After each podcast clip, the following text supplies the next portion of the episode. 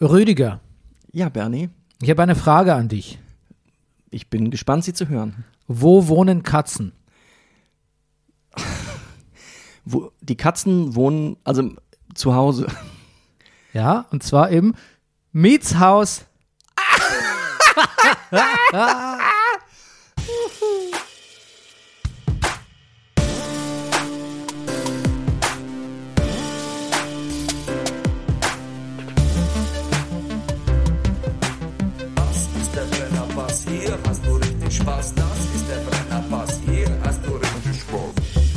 Meine Damen und Herren, hier ist der Brennerpass, ein Podcast über Popkultur und Katzenpsychologie. Mein Name ist Bernhard Daniel Mayer und am anderen Ende dieses Tisches, hätte ich fast gesagt, das ist noch, weil da steht am anderen Ende der Leitung. Da hatte ich uns mal auf Worst Times vorbereitet, weißt Ja, ja. auf die Remote-Phase, die dann Ja. zum Glück nur einmal kam. Aber gut gerettet. Ja, genau. Äh, da sitzt er auf jeden Fall. Äh, er ist der Many-Faced Actor, der Mann, der Barfußschuhe gesellschaftsfähig gemacht hat. Der Hauskatzendompteur, jetzt passt's wieder, ne? Der lustigste Mann im Internet, der Carsharing-Connoisseur, der aktuelle Guinness-Buch-Rekordhalter im Grüßen der Nachbarschaft, Hallo, kann ich Ihnen helfen? der Porn-Free-Pesketarier und der Mann ohne Pflichtspieltore, Rüdiger Rudolf. Guten Morgen, lieber Bernie. Heute ohne Barbara, but, but she'll be back. JB back. Ja, wir waren, wir waren sehr erfreut, oder? Natürlich. Ja. Bitte dich. Ja, ich hoffe, ihr auch, ihr, ihr lieben HörerInnen. Äh, aber äh, wir planen Barbara als Resident DJ. Ich muss P er, muss, er muss niesen. Nies einfach, Rüdiger. Das ist Live-Podcasting. Alles ist möglich. Freefall-Saison. Ja. Free Sneeze. Ja, Free Sneeze-Saison. Gesponsert sind wir wie immer von der Imkerei Peschel Biederein Laberweinting, dem Honiglieferanten unter den Honiglieferanten. Und Brennerpass funktioniert mit eurer Unterstützung. Schreibt uns, spendet unter bernie.meier.gmail.com kann man uns per PayPal kontaktieren oder ihr schreibt einfach, wie ihr sonst helfen könnt. Wir nehmen auch immer gerne Tee. Heute zum Beispiel trinken wir auch wieder Hörertee. Ja. Es ist, Das klingt so, als hätten wir den aus Hörern gekocht. aber das, das streite ich gar nicht ab. ähm, Orange Ingwer ist es. genau. Unser Thema heute Katzenpsychologie. Und dazu haben wir uns die Katzenverhaltenstherapeutin Moni Roho eingeladen, beziehungsweise ist es schon ihr zweiter Auftritt, denn der erste, der ging gründlich in die Hose. Sagt man das noch? Ich, ja, kann man sagen. Ja? Man darf auch nicht zu streng sein mit allen so alten Idiomen, oder? Ich, also in die Hose, das ist vielleicht ein bisschen, also ich, ja, aber ich finde, man kann es sagen. Es ist, muss jetzt niemand, Erzähl doch nochmal vielleicht deinen Arschbackenwitz gerade. bist du Guck. sicher? Ja, Ja, sagt die eine Pobacke zur anderen, sagen sie mal, Herr Nachbar, im Flur riecht's irgendwie komisch. Das ist, weiß ich, sind wir nicht eigentlich noch in der Ankündigung von, ich fühle mich nicht gut, wenn ich so Witze dabei erzähle. ja, wir kommen gleich nochmal zur Ankündigung von Ja. Moni, also nochmal Ja. konkreter. Ähm, Es ging technisch in die Hose, muss man sagen. Es ging technisch in die Hose, ja. Und äh, das war wieder mal so ein Fall, wo Remote nicht funktioniert hat, weil dann einfach irgendwie der Empfangsrechner das Mikro nicht oder das Headset nicht richtig anerkannt hat und dann klang es halt Anerkannt finde ich auch gut. Aner anerkannt. Anerkannt. Anerkannt. Erkannt, erkannt, nee, anerkannt. Er hat es nicht zu honorieren gewusst, Ja. das angesteckte Headset von der Muni. Ja. Und deshalb halt, klang es halt so scheiße. Es ist eigentlich erstmals in der Geschichte des Brennerpass, dass eine Aufnahme so mies klang, dass wir sie nicht verwendet haben. Das stimmt. Und wer alte Brennerpass heißt, äh, hört, weiß, Was das heißt. so kritisch sind wir eigentlich da nicht. Ja. Ähm, ansonsten, Rüdiger, ich möchte noch mal kurz über, über mein Schamgefühl sprechen. Okay. Dass ich die PS5 mir nicht nur gekauft habe, das finde ich noch vertretbar, aber was ich für einen, einen, ähm, eine, eine Jagd veranstaltet, eine Hetzjagd veranstaltet habe auf diese Konsole, ne, Ja. mit äh, SMS-Ticker und äh, äh, Twitter-Bot und was weiß ich, was ich alles hatte, um rechtzeitig über Spezialangebote der PS5 informiert zu werden. Du, ich habe mir, ich habe das letzte Mal so von dir erzählen lassen, habe ich mir das und habe das so durchgewunken. Aber jetzt in der Distel kam noch mal unter Kollegen das Gespräch auf und ein anderer Kollege zeigte sich auch interessiert. Aber allein die Art, wie er erzählte, wie unmöglich das immer noch sei, äh, an einen Drop, ein Wort, das ich durch dich in diesem Zusammenhang gelernt habe, äh, ranzukommen, zeigte mir, dass du da Energie hast investieren müssen. Ja, das ist eigentlich, ich habe damals, also in der nicht gezeigten oder gehörten Sendung, habe ich zu dir gesagt, it's Consumerism at its fucking worst, dass ich nicht nur 500 Euro für die Konsole, dann noch 70 Euro für ein Spiel und dann nochmal 70 Euro für einen zweiten Controller zahle, sondern auch noch wochenlang drum bettle, und quasi meine Freizeit und meine Energie opfere dafür, auf so einen Drop ausfindig zu machen. Ironischerweise, ich meine, die Konsole macht ja nichts großartig Neues, also weil die Software, die das zeigen könnte, noch nicht draußen ist dafür. Weil die sind ja so Du hast schlecht. in die Zukunft investiert. Hoffentlich. Die ist ja so schlecht erhältlich, äh, weil gewisse Ersatzteile fehlen und die mit der Produktion nicht nachkommen. Und deswegen, deswegen wird aber auch so Halbleitertechnik ist das. Du, ich habe gehört, dass äh, manche Autohersteller schon äh, genau, Attrappen ja. einbauen. Ja. Ganz genau. Ich hoffe, das ist keine Attrappe, die PS5. Auf jeden Fall gibt es deswegen auch noch so viel Software für die PS4. Das wird also alles noch nicht aufs Abstellgleis gestellt, weil einfach viele die PS5 noch nicht haben. Und deshalb kann man jetzt mit der PS5 gar nicht so richtig die neuesten Games spielen. Also so richtig. Also eigentlich ist alles ein sinnlo recht sinnloses Unterfangen und ich muss sagen, ein bisschen schäme ich mich noch. Was aber lustig ist, dass man, ich zu meinem Sohn gesagt habe neulich, guck mal hier, jetzt ist wieder so ein PS5-Drop hier bei Expert oder ich weiß gar nicht mehr, oder Medimax war es. das ist eh total sinnlos, jetzt guckst du mal gleich wieder, wieder hier in der Schlange und da geht gleich die ganze Seite weg und leider sind wir ausverkauft, bla bla bla. Guck mal, geh mal hier auf Kaufen. Und er so, guck mal, jetzt ist in deinem Einkaufswagen. Und ich so, what? Ja, und äh, drei Tage später bin ich nach Pankow geradelt Ja, ja. mit einem äh, Tragefestzurgurt und dachte, ich könnte das Ding in meinen Fahrradkorb. Naja. Aber weit gefehlt, weil wenn du mal siehst, das Ding, Das Ding ist, ja, ist riesig. ist riesig. Ja, das ist so fast so groß wie mein Fernseher. Das ist, ja, das ähm, ist wirklich groß. Ja, Was hast du eigentlich mit der PS4 gemacht? die steht daneben, die steht dahinter. Ah, die steht, die, genau. Die PS4 kann sich, es können sich bis zu drei PS4 hinter einer PS5 verstecken. Ja. Und Well, man kann noch eine Switch oben drauflegen. well said. Well spoken, my friend. ja, okay. Ähm, Ja. Bevor wir zur äh, Moni kommen, ähm, wollte ich dich noch fragen, Rüdiger, was schaust du denn gerade im Streaming-Business? Ich schaue ja gar nicht so furchtbar viel, weil ich ja im Moment wieder im Proben-Business drin bin. Ich habe zwei Premieren schnell hintereinander, deshalb proben wir tagsüber und abends und nachts und immer. Aber äh, was, was wir, wozu die Familie drüben wieder übergegangen ist, ist, ähm, es hat sich auf den Sonntagabend eingependelt, ist sonntagabendliches Gucken von Ted Lasso. Und ich muss sagen, Bernie, du hast letztes Mal schon richtig bemerkt, ich weiß gar nicht, ob das in der Folge war, die nie gesendet wurde, in unserem Black Album, aber ähm, das ist so ein bisschen dahin plätschert. Nee, das war in Movie Madness. In Movie Madness, Ja. in der letzten Folge Ja. hast du gesagt, es plätschert dahin. Dem konnte ich nicht so ganz widersprechen, obwohl ich schon gef gefunden habe, ähm, dass die Weihnachtsfolge schon recht stark war. Die letzte Folge, die Folge 5, war, finde ich, die war, die war, die war sehr gut, finde ich.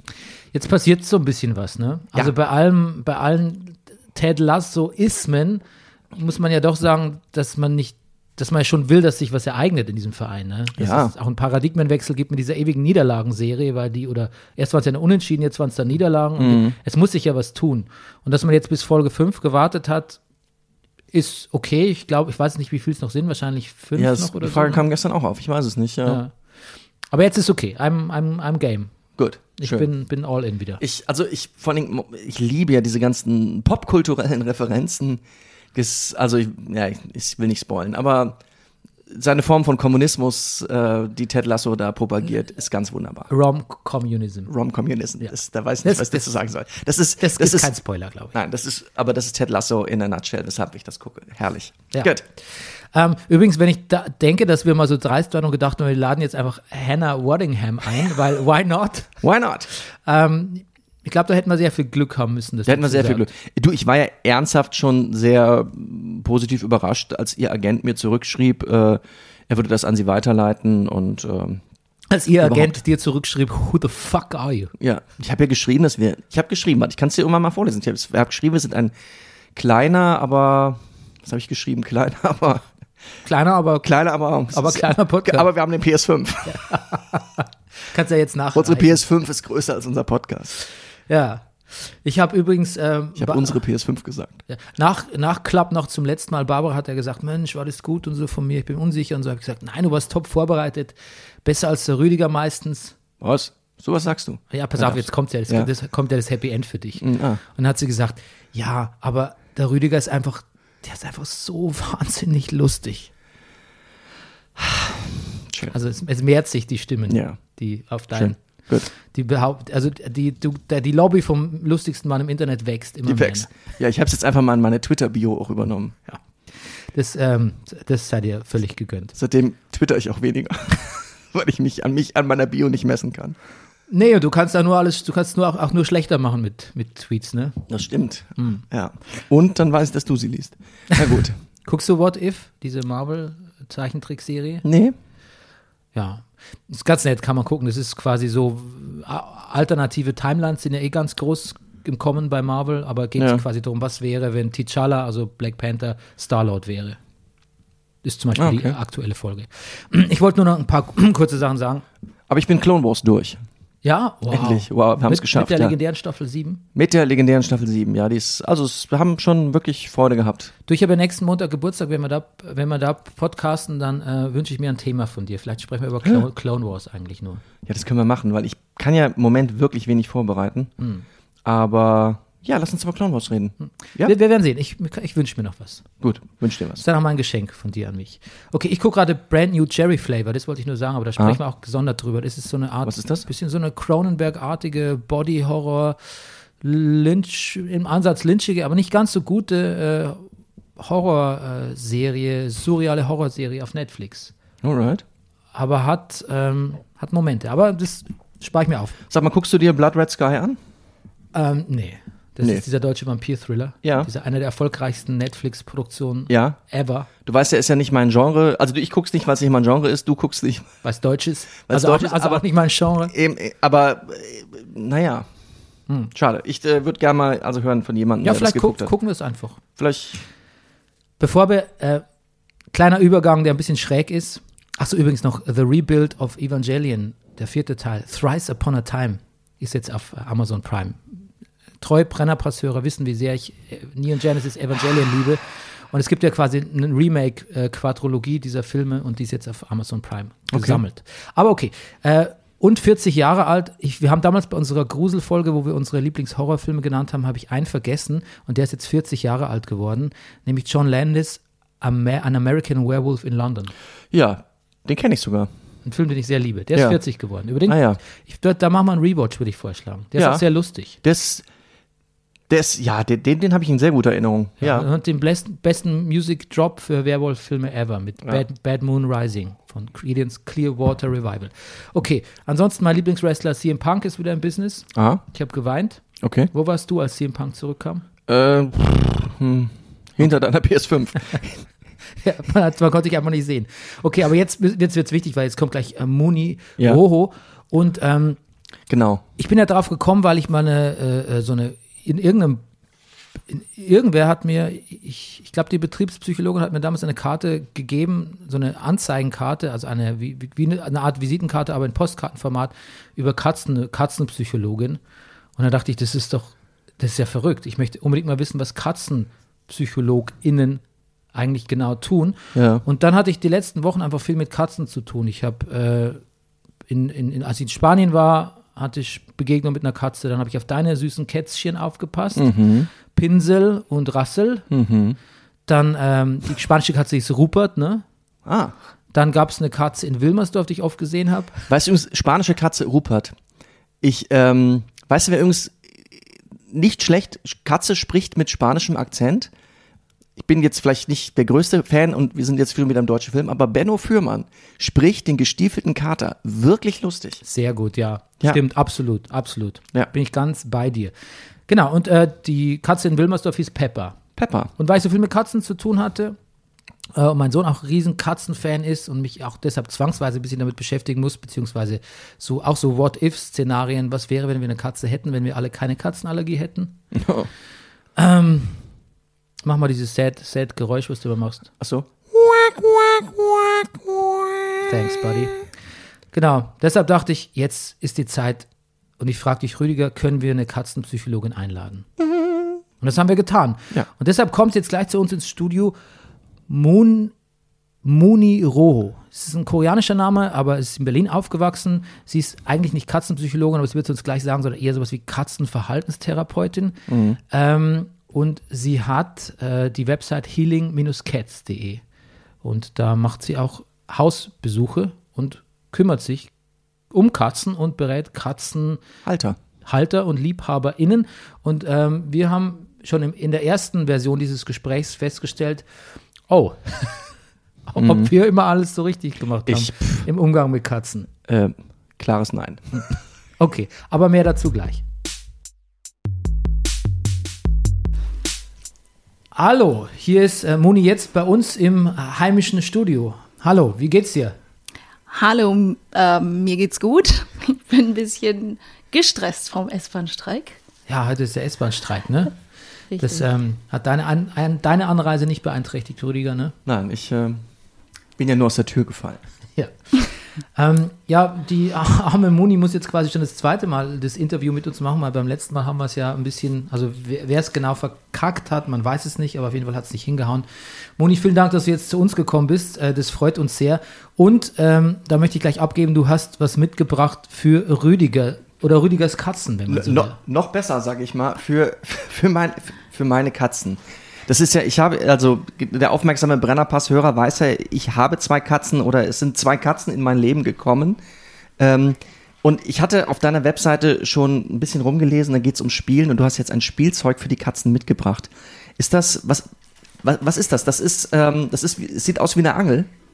Ja, das ist eine Katzenspielangel mit zwei Propelleranhängern, ähm, die ich selber bastel für den Tierschutz, aber letztendlich aus der Not heraus entstanden ist, weil ich ein Werkzeug, ein Tool brauchte für Hausbesuche, Ja. die A praktikabel sind, B einfach die Bewegungen auch ja, machen, die ich brauche, um Katzen beziehungsweise den Jäger in der Katze zu ja, rauszukitzeln, um es so auszudrücken, und aber gleichzeitig auch ähm, verschiedenen Wohnverhältnissen einfach anpassbar, weil das ist ein Teleskopangel. Ja. Das heißt, ich kann sie aus- und einschieben, je nachdem, wie ich es brauche, stufenlos und es ist desinfizierbar, was für mich sehr, sehr wichtig war, weil ich natürlich mit verschiedenen Katzen zu tun habe. Cool. Und damit, das, also das triggert sozusagen den Jagdinstinkt einer Katze unter Umständen so stark, dass man auch eine bei Hausbesuch vielleicht sich verkrochen habende Katze unter einem Sofa hervorlocken kann? Ja, wenn ich die richtige Spielstrategie wähle und auch den richtigen Anhänger, weil es gibt einmal einen ganz kleinen Anhänger, der soll praktisch ja, große Insekten imitieren und dann gibt es eben einen größeren, der in Anführungsstrichen so ein bisschen kleine Vögel imitieren soll. Und je nachdem, was für ein Jägertyp oder Spieltyp das ist, ähm, Das heißt, es gibt unterschiedliche Jägertypen von Katzen. Ähm, nein, also es gibt nicht unbedingt unterschiedliche Jägertypen, aber es gibt, ähm, da das Spiel ja die Imitation der Jagd ist, unterschiedliche Spieltypen. Das heißt, es gibt Präferenzen. Ja. Ähm, die einen, die sind verrückt nach Vögeln und äh, können Tauben und, und Krähen sogar hinterherjagen.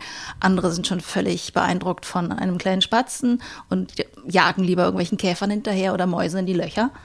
Ähm, und daher gibt es halt verschiedene Spielzeugarten auch, je nachdem, was die Katze da bevorzugt. Und wenn ich so eine ängstliche Katze habe beispielsweise, dann ähm, bietet es sich an, etwas zu nehmen, was nicht so sehr beeindruckend ist im Sinne von bedrohlich. Ah, Okay. Moni, du bist ja, also ich, wir haben uns natürlich so ein bisschen äh, fest äh, auf diesen Begriff Katzenpsychologin, aber du hast mich ja mal aufgeklärt, das stimmt gar nicht so wirklich, ne? Katzen, wie heißt es wirklich Katzenverhaltenstherapeutin? Ja, im Grunde gibt es viele Namen für dieses Kind. Das heißt, die einen sagen Katzenpsychologin, andere sagen Katzenverhaltensberater, andere Ach, sagen wieder ja. Katzenverhaltenstherapeut, andere sagen wieder Katzencoach, andere sagen einfach so Katzenberater. Ähm, es gibt ja keinen geschützten Begriff dafür. Es gibt ja auch gar keine richtige Ausbildung, die jetzt staatlich anerkannt wäre. Ähm, Im Sinne von, das ist jetzt ähm, aller IHK-Ausbildung eben voll ange, ähm, anerkannt, ähm, weil es einfach nicht einheitlich ist. Und früher wurde immer viel von Tierpsychologie gesprochen und dann eben auch von Katzenpsychologie. Ich finde, das ist aber nicht so passend, weil der Humanpsychologe, der macht doch ganz andere Dinge auch noch, auch wenn es sich mit der Psyche beschäftigt, sodass ich Verhaltensberaterin passender finde, auch wenn es ein bisschen sperrig ist vom Begriff her. Hm. Was hast du für eine Ausbildung dafür absolviert jetzt, für das, was du jetzt machst? Ähm, ich habe ursprünglich mal ähm, in einer Tierarztpraxis, ähm, ja, früher hieß es Tierarzthelferin gelernt. Dann habe ich aber die Ausbildung an der ATN, Akademie für Tier- und Naturheilkunde. Und das war eben Tierpsychologie mit der Spezialisierung Katze. Und ähm, dann gibt es natürlich viele, viele Fortbildungen, die man im Anschluss noch ähm, anhängt oder Ergänzungslehrgänge und auch Katzenernährungsberaterin habe ich letztes Jahr dann auch noch zusätzlich gemacht, weil mir das sehr wichtig war, das ganzheitlich auch zu sehen, die Katze. Wir wollen ja mehr über Katzen reden als über dich, hast du gesagt, aber trotzdem noch eine Frage zu dir. Wie lange machst du das jetzt schon als Geschäft, als Geschäftsidee, dass du zu Leuten gehst oder Leute zu dir kommen und äh, du die berätst zu Ja. ihren Katzen? Also geschäftlich im Sinne von, dass ich dafür Geld nehme. Ja, genau. ist es tatsächlich seit knapp vier Jahren, weil vorher habe ich das äh, ehrenamtlich im Tierschutz umsonst gemacht, weil da fing es überhaupt an, die Idee, das machen zu wollen. Weil ich habe seit mehr als 28 Jahren jetzt äh, im Tierschutz gearbeitet, in den letzten zwölf Jahren eigentlich fast nur noch mit Katzen. Und ähm, ich habe da gerade im Auslandstierschutz festgestellt, wie wenig die Katze verstanden wird. Und das, was ich aber an Wissen hatte, war mir nicht genug. Und ich wollte es einfach noch tiefer verstehen, auch von der Biologie her. Und deswegen habe ich die Ausbildung dann gemacht. Und um dann einfach den Katzen, die in ein neues Zuhause finden, ähm, dies auch zu sichern. Weil die kommen mit einem Rucksack an und viele verstehen das nicht, dass diese Katzen mit einem Rucksack ankommen und um den Menschen so ein bisschen die Augen zu öffnen, was diese Katze eigentlich braucht, die vielleicht sehr traumatisiert wurde im Tierschutz.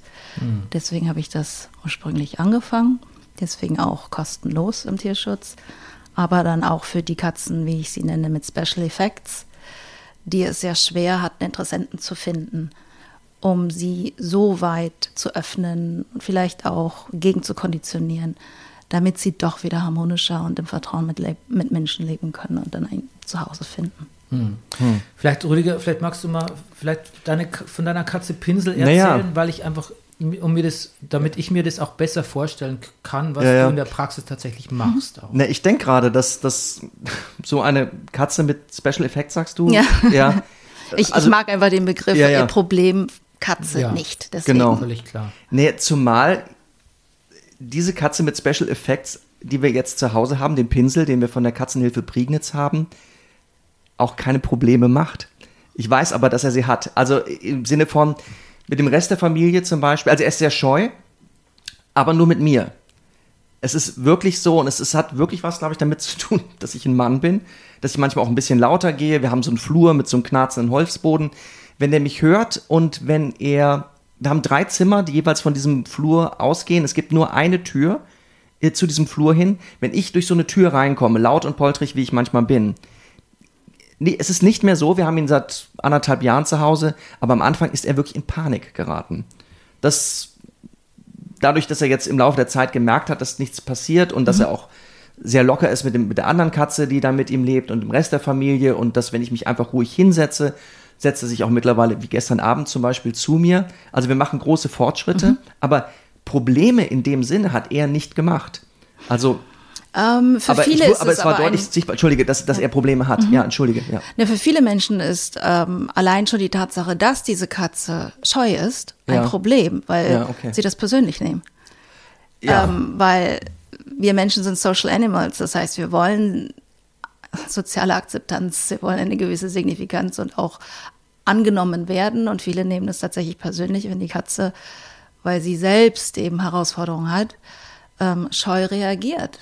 Und das ist auch der Grund, warum viele eher dann sich zum Hund hingezogen fühlen als zu der Katze, weil die Katze eben sehr auf die Unversehrtheit des eigenen Körpers achten muss und damit eben sehr, sehr lange braucht, bis sie den Entschluss fällt, dass jemand sich ihr nähern Ja. darf oder kann, ohne dass sie etwas befürchten muss. Und insofern ähm, ist das dann aus der Sicht von einigen Menschen schon ein Problem oder dass die Katze nicht auf den Arm genommen werden möchte, dass die Katze nicht gestreichelt werden möchte, wenn ich sie streicheln möchte. Also das ist immer so ein bisschen, welche Brille habe ich auf und was für ein Typ Mensch bin ich vielleicht auch, ob ich die Katze als Problemkatze ansehe oder nicht, weil die Katze agiert nur so, wie sie eben ja als Wesen agieren kann. Und das ist ihre Kommunikation. Aber wenn man jetzt zum Beispiel, wenn ich könnte, mein Ansatz könnte ja auch sein, als Katzenbesitzer in dem Fall, ich möchte meiner Katze äh, das Leben erleichtern. Ich möchte nicht, dass die Panik hat. Ja. Es kann ja beides sein. Ne? Oder an, ich möchte aber auch gerne mit der Katze schmusen. Kann ja, Ja. beides sein. Was, was würdest du machen dann zum Beispiel? Na, in diesem Fall glaube ich, dass verschiedene Faktoren zusammenkommen. A, er ist scheu tatsächlich offensichtlich ähm, Männern gegenüber dann, eher als ähm, anderen gegenüber. Ja. Das ist oft darin auch zu begründen, entweder hat er signifikant wirklich mit Männern schlechte Erfahrungen gemacht oder es ist einfach die Energie, weil die männliche Energie ist einfach eine ganz andere als die von Kindern, Babys, alten Menschen oder Frauen. Und das spüren Katzen. Katzen sind emotionale Schwämme. Das ist wie, wie so ein hochsensibler Mensch, der sich nicht abgrenzen kann gegen die Emotionen und, und äh, Gemütszustände der anderen.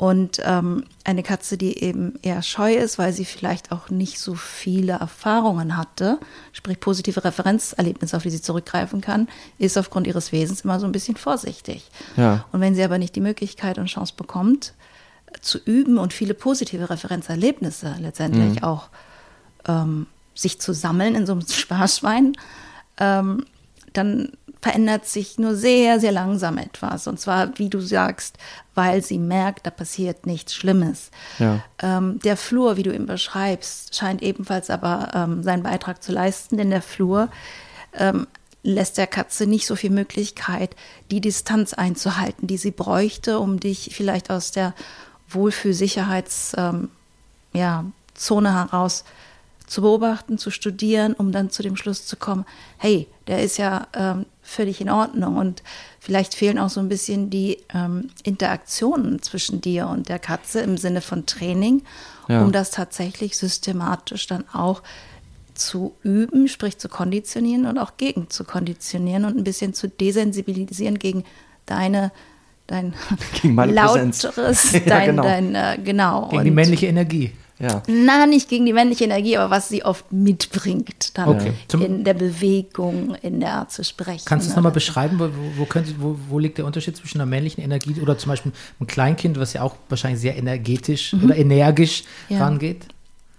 Ähm, da müssen wir jetzt gucken beim Kleinkind, wie alt ist das Kleinkind? Also wenn wir ähm, wirklich ein Kleinkind haben um ein Jahr, dann merkt, Wir sagen mal merkt eher die vier, Katze, vier oder so. das ist schon für mich nicht mehr so richtig Kleinkind. Das ist, weil ich schaue durch die Brille der Katze und Okay. die Katzenaugen sagen dann, das ist ein kleiner Mensch. Ja. Der macht schon fast alles und kann alles und kann mir fast genauso gefährlich werden als so ein Kleinkind, wo offensichtlich die Katze was anderes spürt, ein bisschen was Unschuldiges, ein bisschen was Tapsiges, ähm, ähnliches. Und ich möchte jetzt nicht Schubladen öffnen, aber wegen der Frage nach männlicher und weiblicher Energie ist, Ausnahmen bestätigen immer die Regel. Aber ähm, die männliche Energie ist mehr so ein bisschen der Macher und ein bisschen ähm, vielleicht auch offensiver, ein bisschen ähm, Invasiver auch so mit so- robuster. Bitte? Vielleicht so invasiver, auch so mit, mit Raum oder sowas. Auch so ein bisschen distanzlos manchmal und äh, weniger geduldig als die Frau auch. Ähm, hört oft, ich glaube, bei der Frau ist so ein bisschen der Mutterinstinkt mehr da, dieses Weichere auch und das sich in den anderen hineinfühlen und vielleicht auch, womit einhergeht, oft auch gefallen wollen, ich weiß es nicht. Aber ähm, wie gesagt, ich begebe mich jetzt gerade auf gefährlichen Terrain, weil Menschen sind nicht mein Spezialgebiet, sondern das sind Katzen.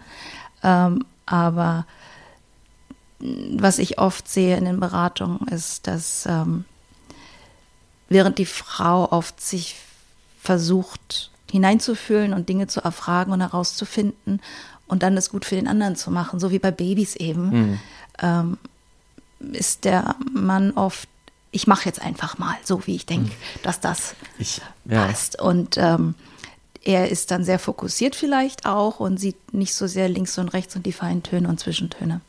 Und eine Katze hat eine sehr, sehr subtile Art der Kommunikation. Mein Versuch, ihn ranzukommen, war, ich, ich bin derjenige, der ihm immer Futter gegeben hat. Damit machst du dich zum Versorger, damit weiß er, du hast eine sig signifikante Rolle für sein Leben, Überleben. Ja. ähm, wäre jetzt nicht zwingend mein Ansatz. Es könnte ein definitiv ein Teil sein, Ja. damit er dich positiv verknüpfen kann. Ähm, allerdings Futter, sprich Nahrungsaufnahme, nur dazu verwenden, ist zu wenig, weil das ist wenig freiwillig, weil Fressen ist überlebensnotwendig. Das, ist, das ist auch eine Not gewissermaßen.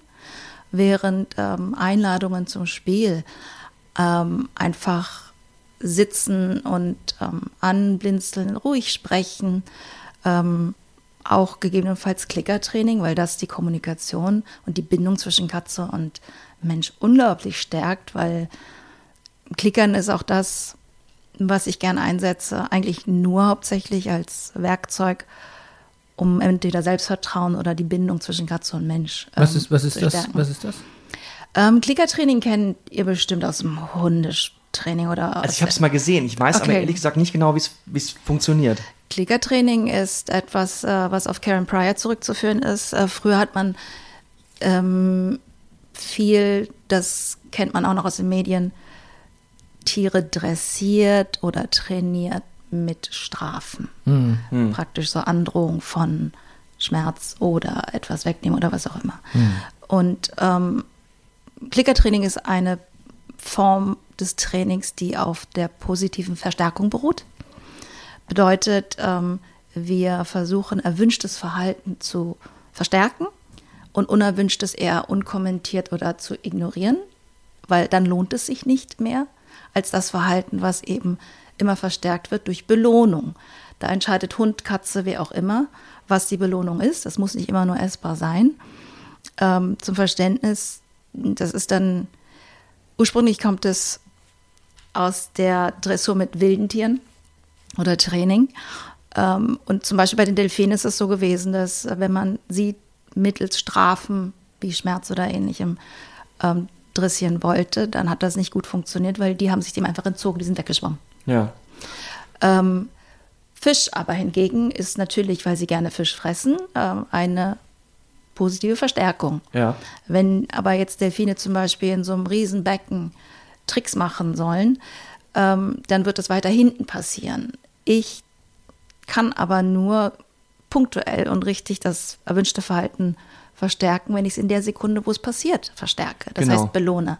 Wie mache ich das, wenn das aber irgendwie 25, 40, 50 Meter weit von mir entfernt ist, weil der Delfin muss erst zu mir geschwommen kommen oder ich muss so weit werfen, was das Training einfach so ein bisschen ähm, erschwert. Ja. Ähm, und deswegen bedient man sich eines Sekundärverstärkers und das ist dieser Klick. Früher war das eine Pfeife. Das heißt, ähm, ein Primärverstärker ist Futter beispielsweise.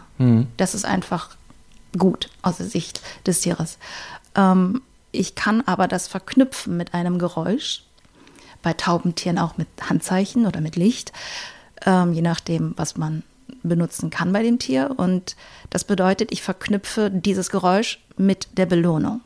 In der Praxis sieht es aus, dass ich dann mache Klick, Belohnung, Klick, Belohnung, Klick, Belohnung. Irgendwann steht der Klick als Ankündigung, als Versprechen sozusagen für die Belohnung. Ja. Und es ruft das gleiche Gefühl hervor, im Grunde.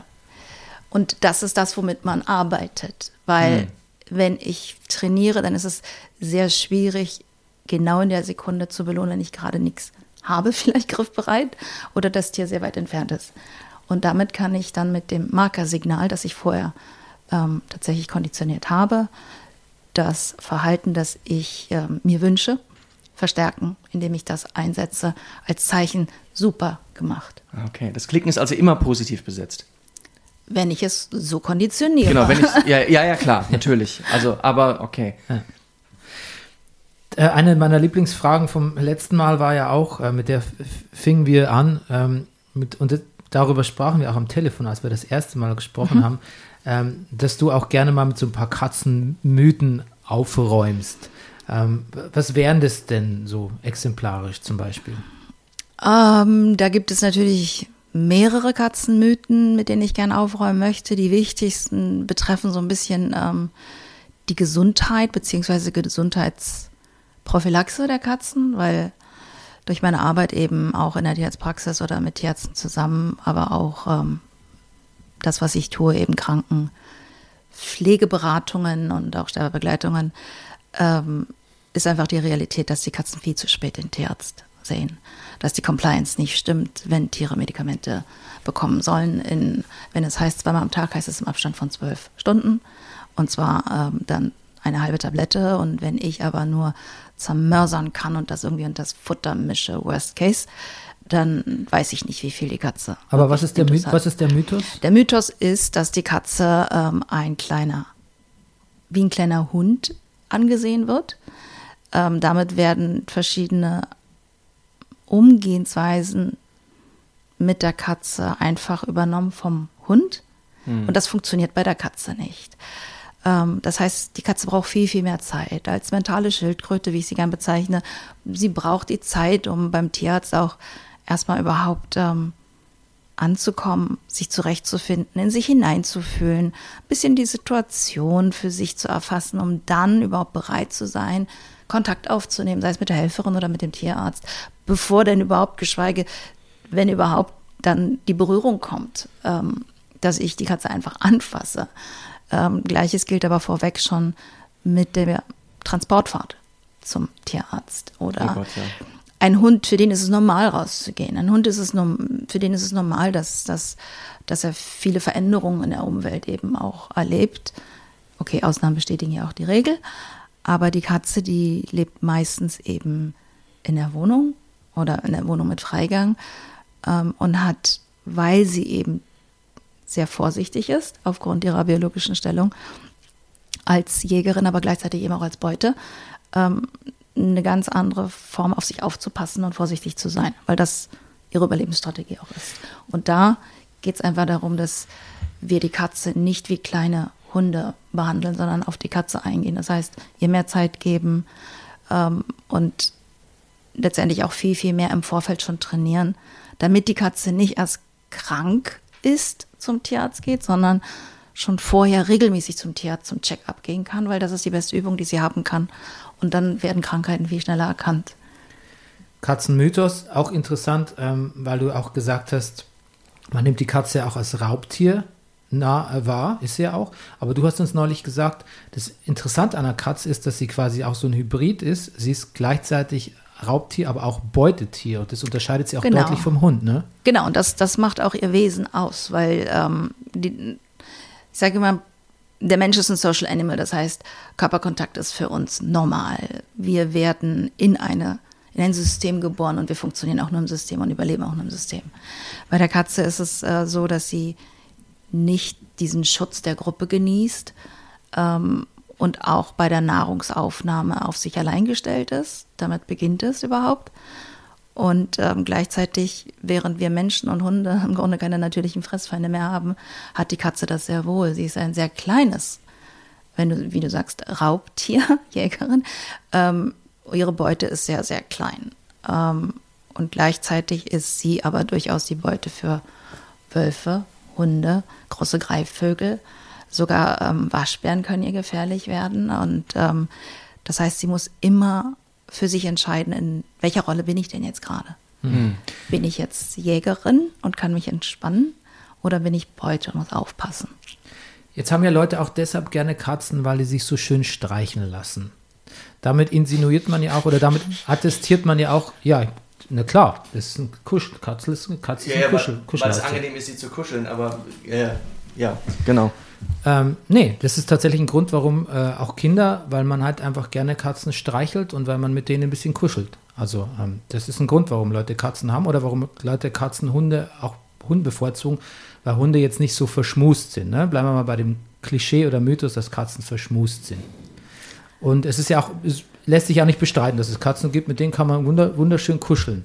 Ähm, zum einen, woher, also woher kommt es? Gesetzt den Fall, es wäre überhaupt so, dass Katzen mehr, mehr gerne verschmuster sind als Hunde. Wo, woher kommt es? Also woher rührt deren ähm, Bedürfnis nach, nach Nähe auch oder nach diesem gestreichelt werden? Katzen sind ja ähm, zwar Einzeljäger, aber sie sind und sie leben auch nicht in festen oder in, in oder können auch nicht wie Hunde oder wir Menschen nur in einer Gruppe existieren. Ähm, sie sind, wie ich finde, selektiv sozial. Sie gucken sehr wohl, wer und mit wem sie möchten. Ähm, aber sie sind sehr soziale Tiere. Ähm, So wie du es aber gerade beschrieben hast, so dass die Katze per se jetzt so ein Kuscheltier wäre, ist so nicht richtig, sondern sie hat ihre Zeiten und ihre Phasen, wo sie das mit dem entsprechenden Menschen sehr, sehr genießen kann, vor allem wenn dieser Mensch respektvoll und achtsam mit ihr umgeht. Die Katze braucht nur wenige Male schlechte Erfahrungen machen, Übergriffigkeit, Distanzlosigkeit und, und vielleicht auch grober Zwang. Dann wird das immer weniger werden. Und ähm, das ist etwas, was wir auch kennen im, im, unter dem Begriff ähm, Petting and Biting. Das heißt, die Katze kommt auf die Couch, möchte beim Menschen sein, nicht am Menschen. Der Mensch interpretiert das als, sie kommt zu mir, dann will sie wohl gestreichelt werden, weil er von sich auf sie, schließt oder so. Und dann geht prompt die Hand darüber und patscht sie dann halt an. Und ähm, da die Katze diesen Mensch vielleicht äh, sehr gern hat, kann sie das auch ähm, kompensieren und mag es vielleicht sogar zu Beginn. Irgendwann mag sie es vielleicht nicht mehr, weil sie es von vornherein gar nicht darauf abgesehen hatte, als sie zu dem Menschen auf die Couch kam. Und dann gibt es eben so kleine Anzeichen von der Katze, dass sie es nicht mag. Das heißt, die Schwanzspitze geht, sie dreht den Kopf weg oder sie dreht manchmal auch nur ein Ohr weg, unterbricht den, den Blickkontakt, sagt mit dem ganzen Körper, ich möchte eigentlich gar nicht mehr, verlagert vielleicht auch das Gewicht vom Menschen ein Stück weg. Ähm, er macht weiter, weil er weiter Fernsehen guckt und das ist ja so schön weich. Und dann haut sie ihn. Oder vielleicht beißt sie ihn dann auch, deswegen Petting and Biting, weil sie hat gelernt, das ist das Einzige, was er gleich versteht. Alles andere, ähm, was ich nämlich mache, das versteht er eh nicht, das kann ich mir sparen. Ich versuche dann effizient zu sein als Katze in meiner Kommunikation und sage ihm gleich, ähm, dass ich das nicht möchte auf eine Art und Weise, wie er es offensichtlich dann nur versteht. Und ähm, aber es gibt durchaus Momente, wo die Katze sehr, sehr verschmust ist, aber das ist auch so ein bisschen individuell unterschiedlich.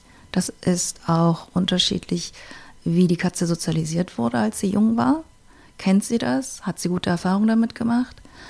Ähm, und ein bisschen hat es auch was sicherlich ähm, ja, damit zu tun, was ich der Katze äh, gleich zu Beginn, weil es gibt halt so den ersten, die erste Chance auf den ersten guten Eindruck.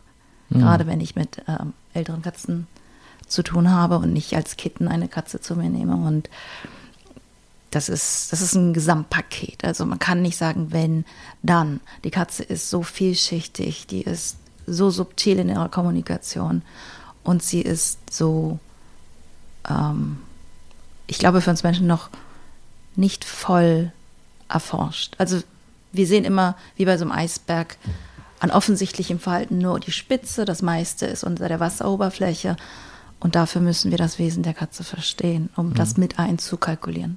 Ich, ich höre da viel, äh, viele Sachen raus, die man sich auch im Umgang mit Mitmenschen sicherlich ein bisschen Bestimmt, ja.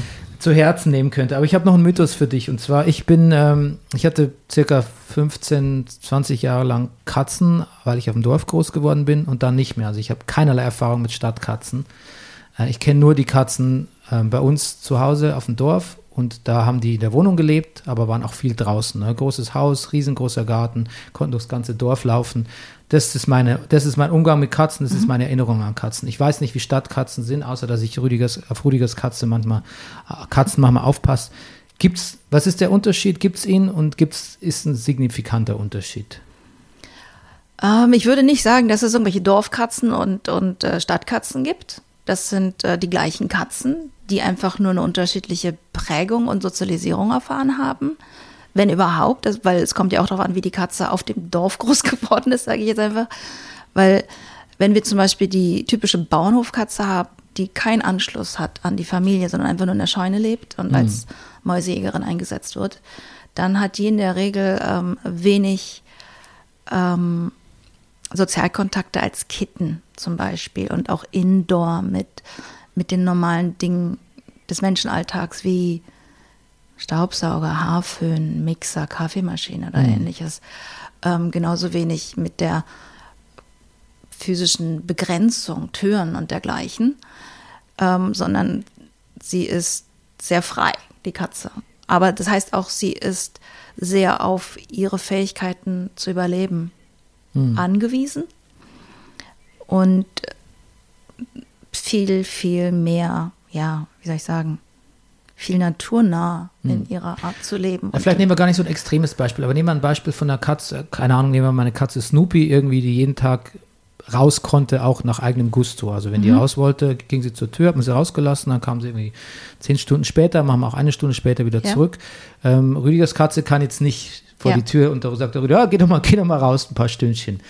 Ähm, was macht es mit Katzen, wenn die ja de facto nicht rauskommen oder auch ähm, beschränkt sind auf jetzt? Ähm, Ach so, okay. Räumlich. Also die Wohnungskatze, die Indoor-Katze sozusagen, die nicht ihre natürlichen Bedürfnisse ausleben kann, die sie hat, ähm, und auch nicht die Möglichkeiten von uns Menschen bekommt, die wird letzten Endes, ähm, die kompensiert sehr lange, aber irgendwann richtet sich diese, dieser, weil es ist Stress, es ist negative Energie, die sich in ihr aufbaut, richtet sich das entweder gegen sich selber in Form von Krankheit oder nach außen in Form von Verhaltensauffälligkeiten ähm, oder vielleicht auch gegen andere Katzen, Menschen, wie auch immer.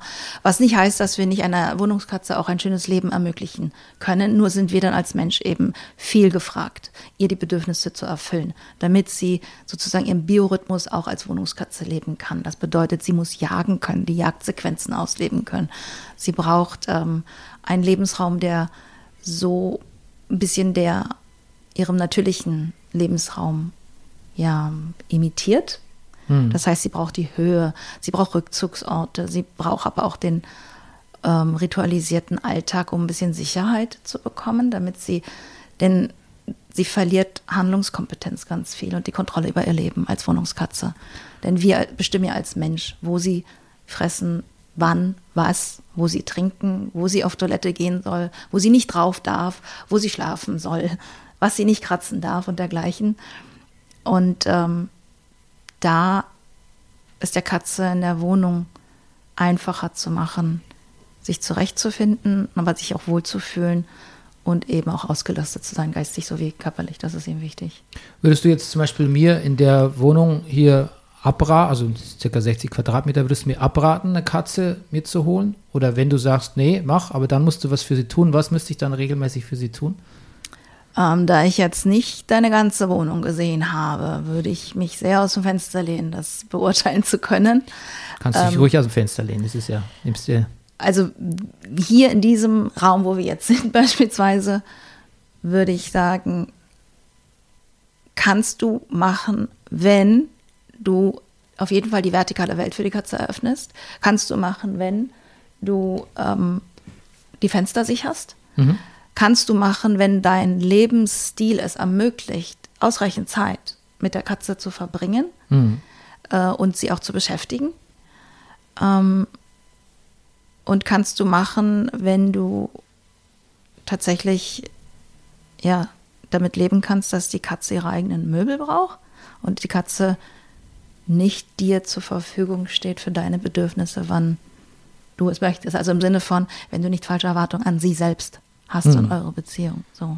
Ja, da kommen wir ja immer wieder drauf auf das Thema Erwartungen, die wir an Katzen haben. ne? Das ist ganz interessant. Dar Ja, darauf weil die läuft- Grundfläche Ja. ist halt nicht so sehr entscheidend, sondern wie ich das dreidimensional auch ausnutze und ob ich der Katze auch Zugang überall hin gebe dann Also Katzenmöbel mit Liegeflächen, die man an der Wand oben anbringt oder hohe Kratzbäume und sowas, das ist keine Erfindung von der Futtermittel, Tierbedarf, Industrie, so, damit man teure Sachen kauft, sondern das ist wirklich ein Grundbedürfnis. Ne?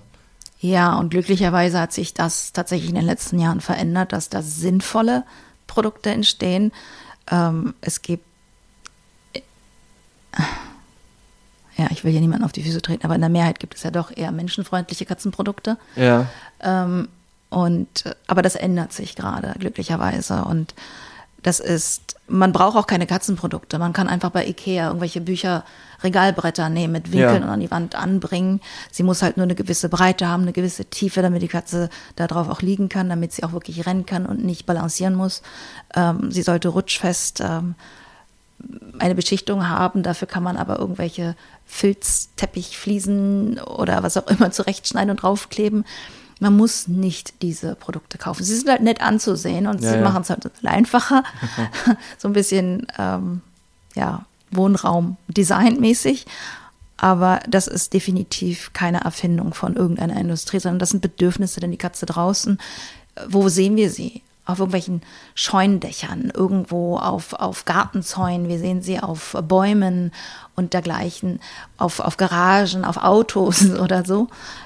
Weil die Katze als sehr kleines Wesen, sie ist gerne oben, weil von oben sich die Wälder anzuschauen und gewisse Dinge oder Menschen anzuschauen, ähm, das versetzt sie in eine andere Position. Das gibt ihr mehr Sicherheit. Ja. Ich hätte noch so viele Fragen. Ja, du, wir haben noch, wir haben noch ein paar Minuten haben wir noch. Ich weiß nicht, ich muss leider los. Ich muss um elf bei der Probe sein. Ach so, du musst ja los, stimmt. Ja, okay, dann machen wir doch, dann hast du noch eine grandiose Schlussfrage Naja, für, ich- die, für die Muni. Ich glaube, mir ist vielleicht noch gerade ein Mythos eingefallen, Ja. weil du gemeint hast, der Bernie müsste die Fenster sichern. Ja. Ist das auch so ein Mythos, dass man Katzen aus, ich, ja, jetzt übertreibe, wenn ich be- übertreibe, beliebiger Höhe, aber Katzen fallen immer auf die Füße, Katzen verletzen sich nie. Ist, Nein, und das ist tatsächlich ein Mythos, aber äh, nicht nur in Bezug auf, wie sie letztendlich aufkommen oder wie sie fallen, sondern Katzen seien so unglaublich robust und hätten neuen Leben und sowas. Und Ja. nur weil sie eben Schmerzen nicht zeigen können als Beutetier, aber sie haben sie trotzdem. Und ähm, damit tun wir ihr sehr, sehr viel Unrecht.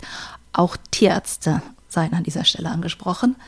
Ähm, und eine Katze die ist unglaublich wendig und geschickt und sie kann aus einer gewissen Höhe, ähm, aus einer gewissen Mindesthöhe, hat sie die Zeit, sich zu drehen, um auf ihren vier Füßen zu landen.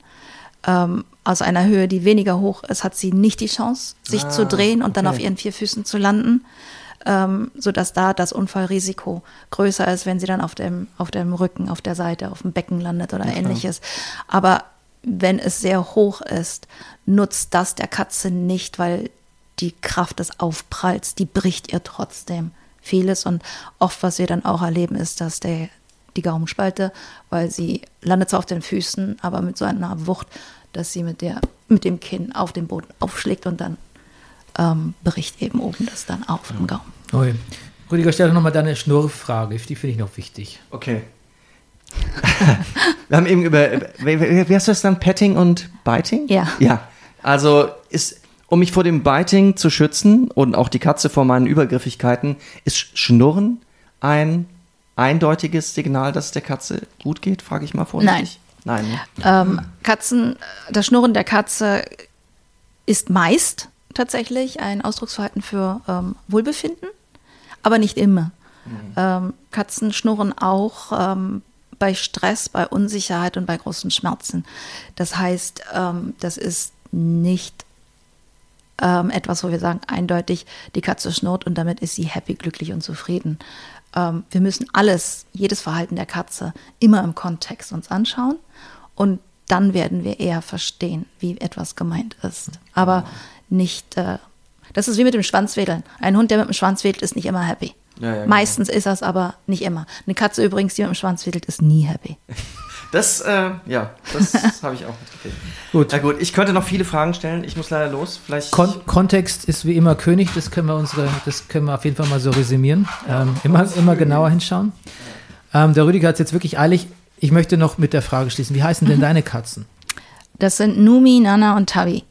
Nomi, Nana und Tabi. Und dann gibt es noch den Moritz. Das ist ein. Das ist ein Pflegekater, Schrägstrich, wahrscheinlich, sobald es möglich ist, die vierte Katze. Die kommt ursprünglich aus einer Beratung, aus einem Beratungsfall, wo er unter fürchterlichen Bedingungen gelebt hat und ähm, ich ihn dann übernommen habe. Okay, jetzt ist der Rüdiger weg. Unter großem Geraschel und Gerumsel ist er, ist er hier abgedampft, aber wir haben ein bisschen überzogen tatsächlich. Moni, wenn du jetzt, wirklich, letzte Frage, wenn du dir eins, wenn du eins transportieren könntest oder kannst hier mit dem Podcast oder deiner Gast, äh, deinem Gastauftritt hier, was, was würdest du gern transportieren wollen an zusätzlichem Wissen oder was ist noch ein Appell an KatzenbesitzerInnen, zukünftig oder aktuell? Ich würde appellieren wollen daran, dass die Katze einfach ähm, ein Wesen ist, das sehr anders ist als wir Menschen und daher ganz viel Achtsamkeit von unserer Seite her erfordert und auch der Blick oder zumindest der Versuch, durch ihre Augen die Welt zu sehen, um zu verstehen, welche Situation wir eigentlich haben, um mit ihnen auch kommunizieren zu können. Denn ich kann ja nur ähm, kommunizieren mit ihr, wenn ich ihre Sprache verstehe, weil sie wird meine Sprache nur sehr, sehr bedingt durch Training verstehen können. Und zum anderen auch, dass Katzen sind nicht etwas, sondern sie sind jemand. Und ich höre so oft Katzen oder Tierliebhaber, Tierfreund und ich liebe meine Katze. Liebe bedeutet, die Bedürfnisse des anderen zu erfüllen. Ich sag's nochmal, vieles, was du zu Katzen erzählt hast, das kann man eigentlich direkt zu einer Paartherapie mit reinnehmen auch. Oder wie man überhaupt mit Mitmenschen auch umgehen soll. Also auch da, Menschen sprechen auch nicht immer dieselbe Sprache und zu Ja. erkennen, wie man kommuniziert und wie der Kontext ist, finde ich, finde ich ganz toll. Also wie gesagt, ich sag's nochmal, wenn ihr Munis Dienst in Anspruch nehmen wollt, healing-cats.de. Muni, vielen Dank fürs Dasein. Vielen Dank für die Und Einladung. ähm, ganz viel Erfolg bei deinem weiteren Unterfangen und ähm, viel Spaß mit Dankeschön. deinen Katzen. Dankeschön. Tschüss. Tschüss.